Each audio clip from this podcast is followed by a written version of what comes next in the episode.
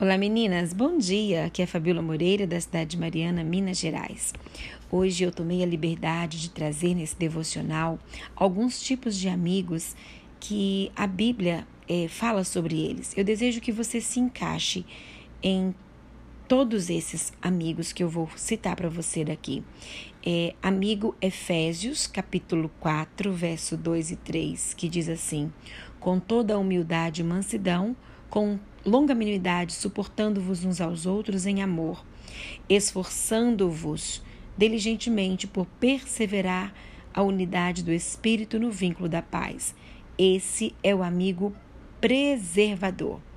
Falamos tanto em preservação do meio ambiente, de combater a poluição, porém, quantas vezes, por falta de paciência, jogamos nossas amizades no lixo e por falta de amor poluímos os nossos relacionamentos. Ser um amigo preservador é ser colaborador com o Espírito Santo, provendo a unidade do Espírito no vínculo da paz. E agora o segundo amigo é o amigo de 2 Coríntios, capítulo 1, no verso 4, que diz assim: É ele que nos conforta em toda a nossa tribulação, para podermos consolar os que estiverem em qualquer angústia, com a consolação que nós mesmos somos contemplados por Deus. Esse é o amigo confortador. Todos nós já passamos por momentos de tribulação, já sofremos perdas, já passamos por vales e nessas horas, quão bom é sentir uma mão amiga no nosso ombro, um sorriso confortador, ouvir uma simples frase, mas que nos traz calma, tudo vai dar certo. Eu estou aqui. Como é bom ter um amigo confortador que muitas das vezes talvez nem vai chegar e vai dizer que vai dar tudo certo, mas só o abraço daquele amigo já traz um alento para o nosso coração.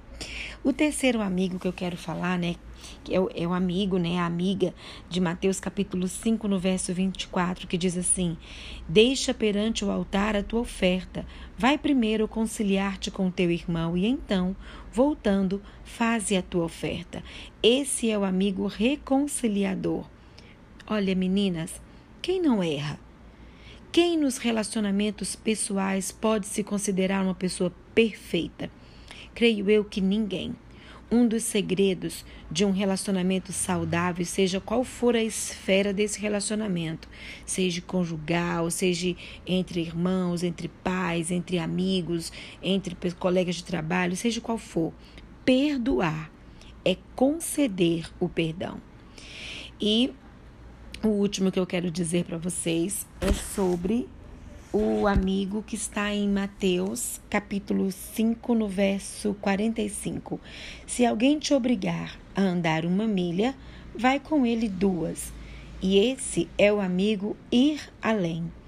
Algumas pessoas se, se contentam né, com o mínimo. Nossas, nossas amizades têm que ir além, é, alcançar marca recorde de amor, compreensão, paciência, cuidado.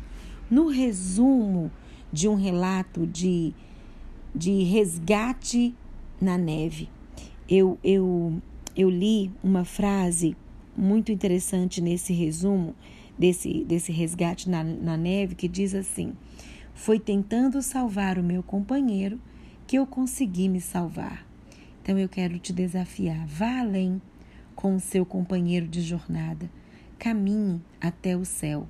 Se você tem aí, né, alguém, seja da sua família, o seu cônjuge, o seu filho, um amigo, uma amiga, eu te convido a ir além.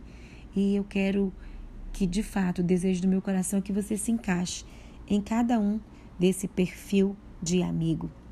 Seja um amigo preservador, Seja uma amiga né, preservadora, uma amiga confortadora, uma amiga pronta a reconciliar relacionamentos, uma amiga que vai além, né, além daquilo que tem que ser feito.